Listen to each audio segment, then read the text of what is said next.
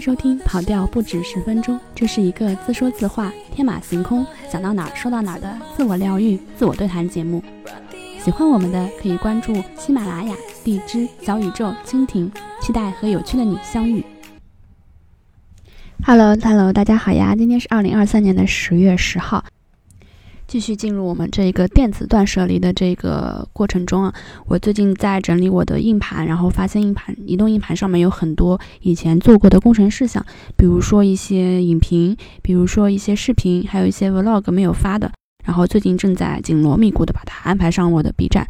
然后因为以前会有一些心理的一些障碍，就是说，比如说我配音一个视频，然后那个配音的原文件我不是特别喜欢，然后觉得。没有做到自己想要的那个地步，所以我就不会把那个视频发上 B 站，或者说是，就算发上了 B 站，我也会把它删掉。但是现在看久了之后，就发现第一就是以前自己做的东西还行，还凑合，还可以看得过去。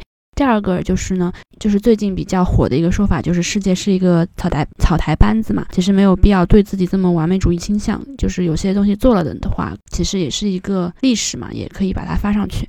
所以呢，今天我来跟大家分享一下我曾经给漫威宇宙。MCU 的美队系列做过一个小小的影评，然后希望大家能够喜欢。为什么我喜欢美国队长系列？很多人都说美队代表的是高大全，没有蚁人接地气，也没有星爵逗逼。的确，他给人的个人 title 就是过时之人，时间是最好的酿酒师。他封存了一个勇敢善良的年轻人。在消费主义盛行的现在开封，使他显得那么格格不入。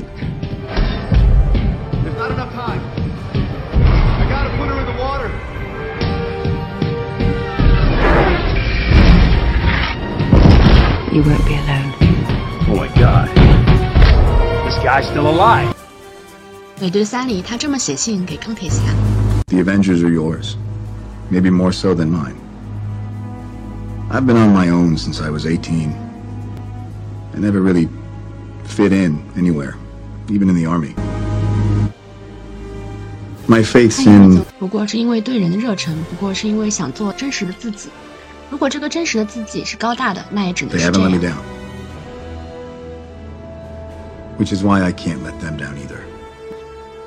从日无被拒到被另眼相看，甚至被选中做实验，这都是他追寻自己想要的而付出的代价。而他想要的不过很简单，为了正义而战。打倒法西斯是正义的，那就去吧；消灭万恶的九头蛇是正义，那就去吧。What your father die of mustard gas？他不是一个高大全的英雄，他只是一个孤单的小人物。父母双亡，被街头巷尾的小混混欺负，他都是一个人，跌倒了再站起来。除了巴基，巴基是美队线最重要的羁绊，没有他，美队这个人物就不完整。美队系列有三个灵魂人物：Bucky、Peggy and Stark。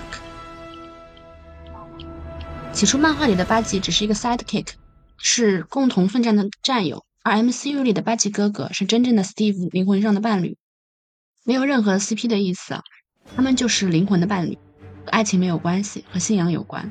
我以为是老呆老掉牙的剧情，从小长大的兄弟看到被自己招的豆芽菜，突然变成了壮硕的鸡腿菇。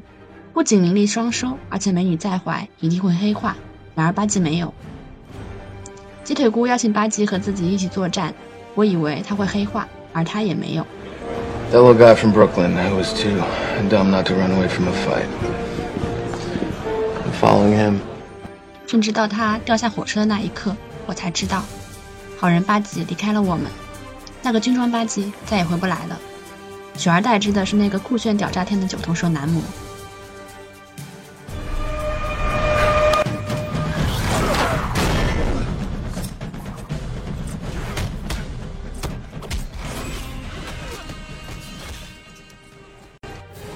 兵出场的每一次音乐都很般配，冷峻的金属感尖锐的让人胆战心惊。直到他面具掉下的那一刻，巴吉哥哥，你回来了吗？不，巴吉哥哥没有回来。对三的巴吉镜头一转，他在挑李子。这戏剧化的一幕让我对编剧暗暗竖起大拇指。从冷血的人尖兵器到有血有肉的人，只要一个场景就足够了。对三里的八戒，他在失意和清醒间挣扎，他在自我和命令之间迷茫，但他更像是个老好人，用老气的秋衣掩藏出自己铁臂的那一种。对一没有因为嫉妒而黑化，对二没有因为洗脑而决裂，对三没有因为迷失而放弃。八戒不单纯的想跪下给你磕个头，或者站起来给你买一斤李子。所幸微博和汤姆乐上的迷妹献上李子，你可以吃上三生三世。没有得到过，失去很容易；没有黑化过，阳光很容易。你努力的过着小日子，但你却脱不掉冬日战士的标签。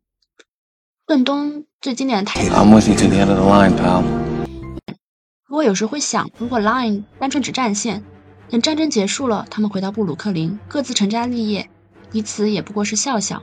等闲下来，在小酒馆里对饮一晚，说说孩子，谈谈爱人，各自落在琐碎的生活里，相忘于江湖。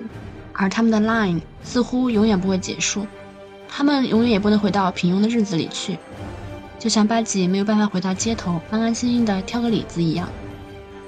与巴吉同样重要的，前有咆哮突击队，后有复仇者联盟，而前者消失在时间的洪流之中，后者的分分合合暂且不表。Peggy Carter。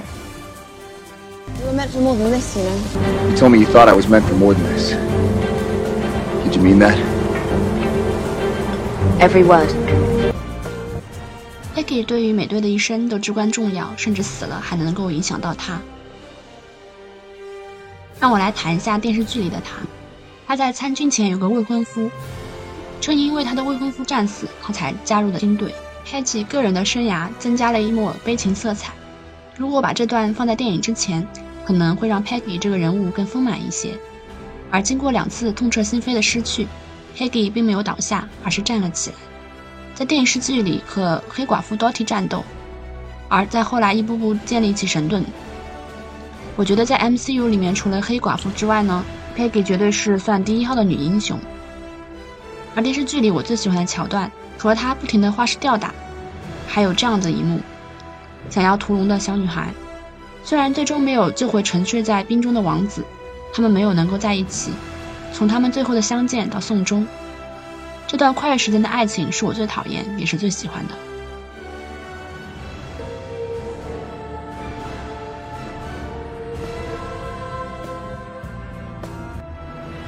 第三个灵魂人物史达克，这里指的是老史达克和 Tony Stark。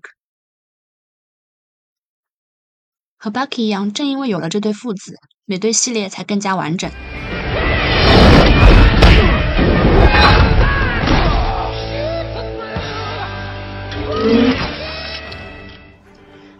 而正是因为有了 Stark，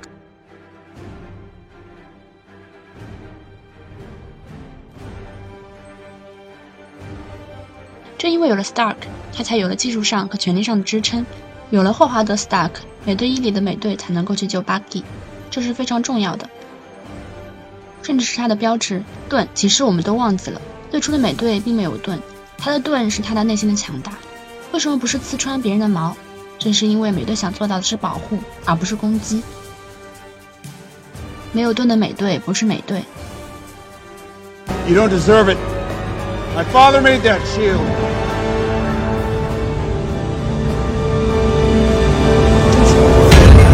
是因为如此，对三里他把盾还给托尼，才能显得如此划时代。解析完这三个切肤相关的朋友，回到美队个人，我给他的关键词是失去的时间和未得的正义。他的一生都在失去，失去双亲，失去朋友，失去 Stark，失去自己的时代，失去身为自己的权利，甚至失去半个复仇者联盟。因为失去，再负起自己的责任，尽自己所能去保护自己所能保护的，留下自己所能留下的。对伊里的参军，不仅是身为热血男儿的觉悟，也是因为怕自己热爱的家乡承受出更多的失去的痛苦。对三里千方百计的去帮 Bucky，不仅是因为他是自己的灵魂伴侣，更因为他真的害怕再一次失去 Bucky。他已经送走了 Peggy，若失去了 Bucky，他与那个时代的布鲁克林最后一根线也就断了。红骷髅和他同样是注射了超级士兵药剂，而他却没有越轨。正因为这些微不足道的情深意重，做事之人是世界对他最开的最大的玩笑，也是送给他最后的一个礼物。如果他当初没有追到宾利回到纽约，也许能够和 Peggy 百年好合。也许晚年会听到有个幽灵杀手的存在，即使巴基摘下口罩来到垂垂老矣的他的面前，但也不过是惊鸿一瞥。而如果他死了，或是永远的沉睡在了冰里，巴基就永远是那个冬日战士，行走在西伯利亚的寒风里，继续战斗或者冰冻下去。但是编剧给他开了这个玩笑，他被迫去学习，去面对。魏德的正义。它代表的是美国式的正义，而不是美国政府式的正义。总统丑闻也会腐败，政客们总是为了自己的前途和利益工作，即使是 Fury 也会因为一些冠冕堂皇的保护去做一些不足称道的事情。这是复联一和美队二的主要矛盾。美队三最大的矛盾点是他们成为了政府的武器，而不是保护民众的意境。神盾可以被渗透，政府也可以腐败，甚至国际联盟也可以。他所追求的单纯正义，也许永远不会来临。所以很多人都说他高大全，我是不同意的。他不是雷锋式的标榜人物，他有自己的顽固点和自私点，这使他更像个人。成功也离不开演员。最后，我要表白，我要表白。那突然之间去回头看以前写的稿子，突然发现有些文字上写的还是不错的。另外一方面，因为是我自己写的嘛，所以肯定是写到了一些我心底深处中非常认同的一个一些部分。现在就算说复联四它推翻了美队有一些品质吧，但是再从一到三来说的话，我还是很喜欢美队他身上所呈现的一些东西的。那当然，嗯，当然美队的这部电影一开始就是其实 MCU 它带来的不仅是一个英雄时代，也是一个蓝色时代嘛。嗯，像美队和 Bucky 还有。钢铁侠他们，都要首先要练出一副很好的身材，然后才会吸引到大家的关注，这也是蛮有趣的一个点。